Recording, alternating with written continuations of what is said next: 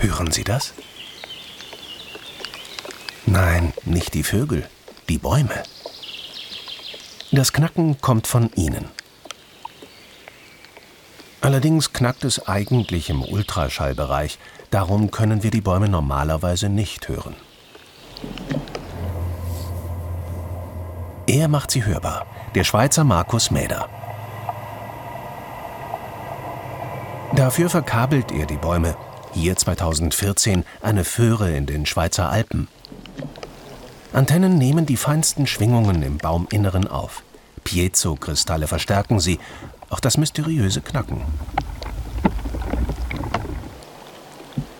Saftflussmesser überwachen den Wasserhaushalt des Baumes. Auch Temperatur, Luftfeuchtigkeit und UV-Einstrahlung werden gemessen. Was passiert im Inneren des Baumes, wenn es draußen wärmer wird? Das Knacken wird intensiver, denn es bedeutet Durst.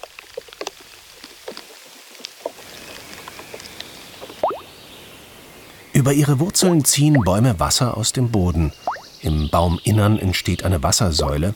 Wird es zu heiß, können einzelne Wasserfäden reißen. So entsteht das Knacken. Es ist ein sehr trockener Sommer. Wir hatten einen sehr trockenen Sommer in der ganzen Schweiz. Und das hören wir auch in unseren Aufnahmen. Mit ihnen können wir zeigen, dass sich die Geräusche einer Landschaft durch die Trockenheit verändern.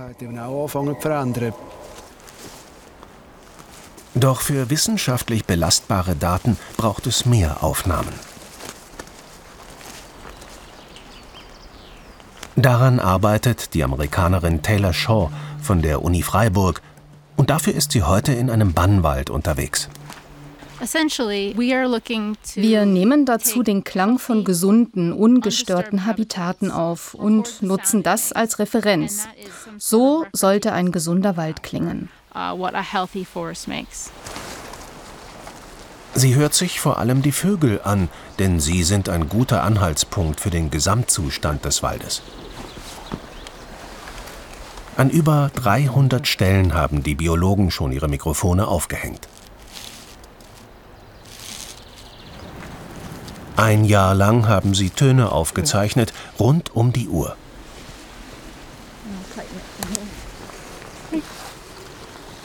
Eine riesige Datenmenge, die andere Methoden kaum liefern können. Bei einer normalen Artenzählung von Vögeln geht man durch den Wald und notiert alle, die man sieht oder hört. Das ist zeitaufwendig, verlangt sehr viel Fachwissen und das kann teuer sein. Wir können unsere Mikrofone überall im Wald aufhängen und sie nehmen kontinuierlich auf.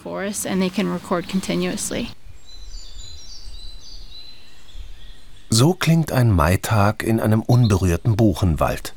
Das zugehörige Spektrogramm zeigt Geräusche aller Frequenzbereiche über 24 Stunden.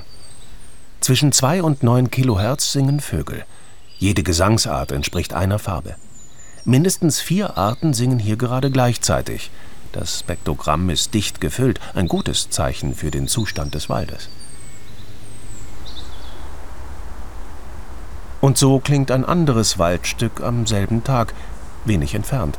Auch ein Buchenwald, aber forstwirtschaftlich genutzt, das Spektrogramm weniger dicht gefüllt.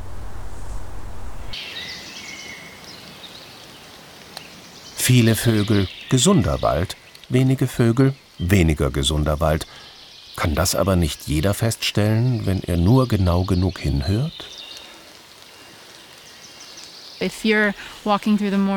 Wenn Sie an einem wunderschönen Morgen durch den Wald laufen, wenn gerade alle Vögel singen, werden Sie sagen, wow, in diesem Wald leben aber viele Vögel. Und das ist dann Ihr Eindruck. Aber wir müssen beweisen, dass es Auswirkungen auf die Vögel gibt, auch wenn sie sie im Wald vielleicht noch hören. Denn wenn es einen starken Artenschwund gibt oder einen steten Negativtrend, dann hören sie vielleicht immer noch Vögel, aber es sind eben nicht mehr so viele. Um das zu beweisen, brauchen wir permanente und objektive Daten. Tausende Stunden Waldaufnahmen lassen die Freiburger Biologen dazu durch eine spezielle Software laufen. Sie hoffen damit, die Ökoakustik als Methode in Deutschland etablieren zu können.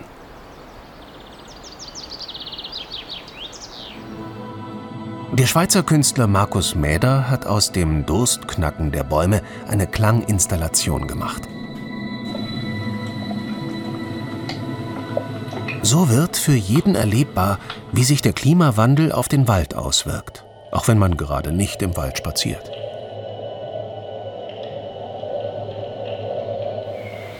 Ökoakustik klingt aber nicht nur schön, sie könnte auch eine große Chance für den Naturschutz sein.